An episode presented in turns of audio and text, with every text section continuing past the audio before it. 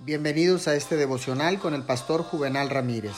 Hoy es día viernes 21 de agosto del año 2020. La palabra dice en el libro de Santiago capítulo 4 verso 3, y cuando piden, no reciben porque piden con malas intenciones, para satisfacer sus propias pasiones. Dios quiere personas consagradas. Él se compromete con aquellas que se han entregado a Él en oración. Quien da todo a Dios, obtendrá todo de Dios.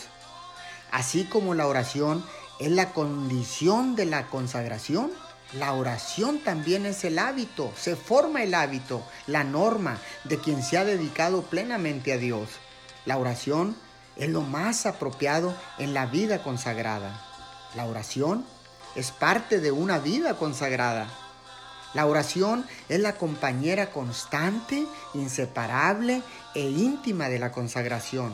Caminan y van tomadas de la mano, hablan juntas.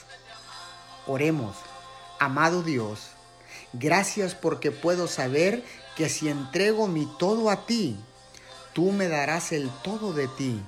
En el nombre de Jesús. Amén y amén.